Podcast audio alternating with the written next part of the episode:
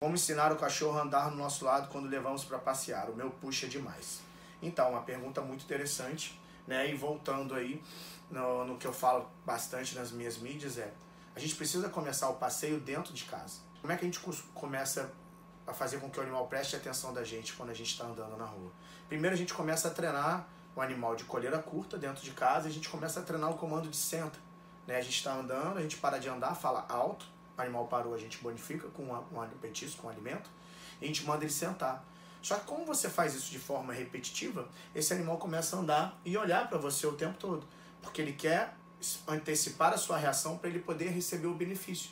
Então, o primeiro passo sempre é costumar dentro de casa e fazer comandos básicos. Segundo passo importante, se o seu animal te puxa, pro, você está seguindo na sua linha, se o animal puxa você para lá, você na mesma hora vira para o lado ao contrário, anda com ele até ele parar de puxar, para depois você voltar para onde você está querendo ir.